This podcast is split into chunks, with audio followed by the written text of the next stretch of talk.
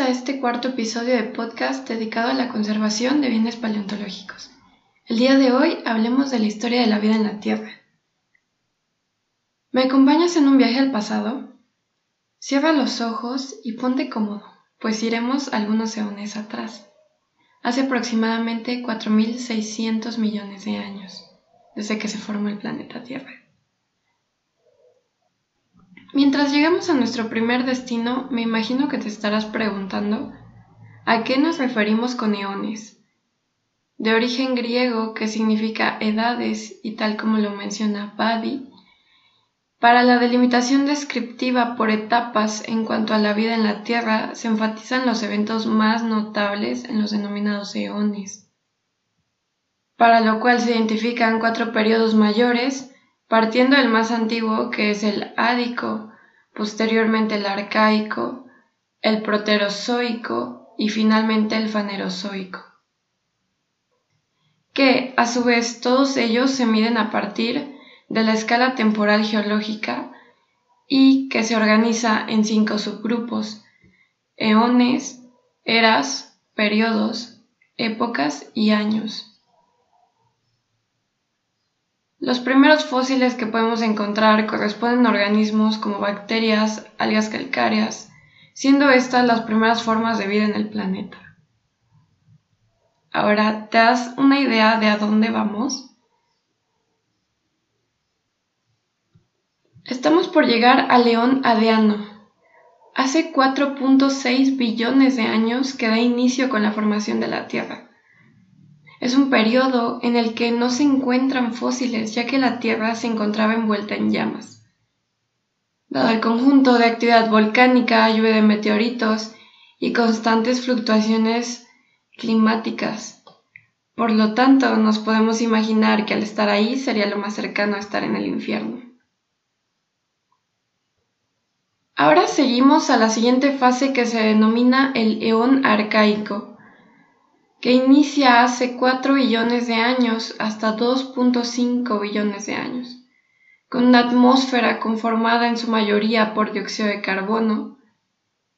Su nombre proviene de la palabra origen, ya que se piensa fue donde los primeros signos de vida aparecieron. Particularmente podemos encontrar hoy en día fósiles de estromatolitos, por ejemplo en el sur de Australia. A partir de los 2.5 billones de años inicia el león proterozoico, que quiere decir la vida temprana. Se identifican bacterias fotosintéticas con algunas formas de vida multicelulares, mismas que arrojaron enormes cantidades de oxígeno a la atmósfera. Aquí es donde podemos encontrar los antecedentes de lo que son las células eucariotas como parte de las primeras formas de vida. Ahora llegamos al león fanerozoico, que proviene desde hace 541 millones de años hasta el presente. Su nombre significa vida visible.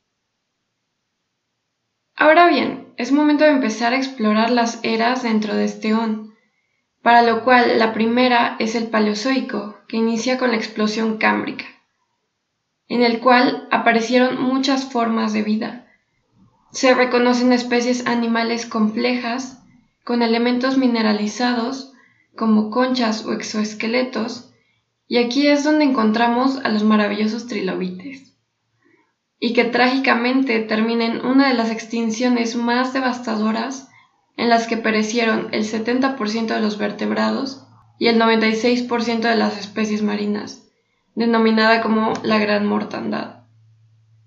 La vida tardó en recuperarse millones de años y es hasta la era mesozoica, también llamada la era de los reptiles, que da inicio hace 252 millones de años.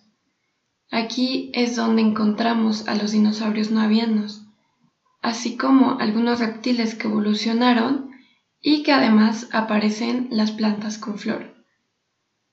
Esta era concluye también con otra gran extinción hace 66 millones de años, llevando a su fin la era de los dinosaurios. Continuamos con la era cenozoica, que da inicio hace 66 millones de años hasta el presente, que ante el clima en el que se vivía con la extinción de los grandes dinosaurios, dio lugar al posicionamiento de otros mamíferos de megafauna, gracias en parte por la modificación de los ecosistemas. Hemos llegado a nuestro destino, de vuelta al Holoceno, diez mil años hasta el presente.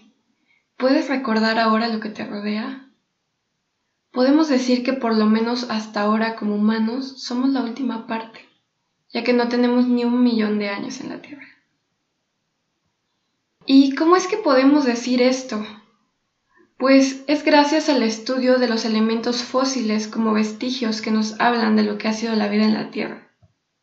Parte de las ciencias como lo es la geología y la paleontología han llevado a cabo trabajos interdisciplinares que se han encargado de describir y explicar la constitución, estructura y funcionamiento del sistema Tierra, tales como los microsistemas que lo integran, procesos relacionados, así como otros subsistemas. Estos conocimientos no surgen del día a la mañana ni con un orden en específico, sino que ha sido gracias a los estudios en la materia que han llevado a cabo especialistas, tales como Nicolás Steno, quien en 1669 publicaría las primeras leyes de la estratigrafía, que se define como la ciencia que interpreta los estratos de las rocas en la superficie terrestre. Y además, a partir de ello, en 1760, el italiano geólogo Giovanni Arduino comienza a nombrar estos estratos a partir de su profundidad y composición, pero que no eran datos generalizables, ya que estos dependían de región a región. Y es cuando, posteriormente, en 1819, el geólogo inglés William Smith determina que a partir de la comparación de los fósiles como vestigios de antiguos organismos, en diversas matrices, se permite tener un registro fósil. Hay vivos ejemplos de ello. Desde las primeras bacterias que se han identificado tener la misma edad de la Tierra, los estromatolitos o colonias de bacterias que podemos encontrar fosilizados datados en épocas remotas, así como los fósiles de trilobites que nos remontan al Cámbrico. Es por lo que destaca el trabajo que significa el que estemos diversos especialistas en la materia trabajando en labor a la recuperación de la información que nos brinden los bienes paleontológicos como indudables evidencias del pasado, además de ser un tema en constante crecimiento dado a las progresivas aportaciones en el área. Por lo tanto, el interés de recuperar esta información será, por una parte, el fungir como elementos de estudio científico para el conocimiento de lo que fue la vida en la Tierra. Pero no es la única información que nos aporta. Como sabemos, estos fósiles en ocasiones se encuentran atrapados en lajas o sedimentos y forman parte de un contexto que permite la reconstrucción de las condiciones de alguna región que además, gracias a su estudio, nos aporta información sobre los periodos geológicos que nos han antecedido y de manera directamente relacionada con el registro fósil. Al ser bienes que resultan ser acontecimientos relevantes para el entendimiento del pasado y de los diversos procesos biológicos que corresponden a organismos o especies extintas, demuestran ser parte de la historia y que fundamentan la aparición de diversas formas de vida, así como de las teorías evolutivas.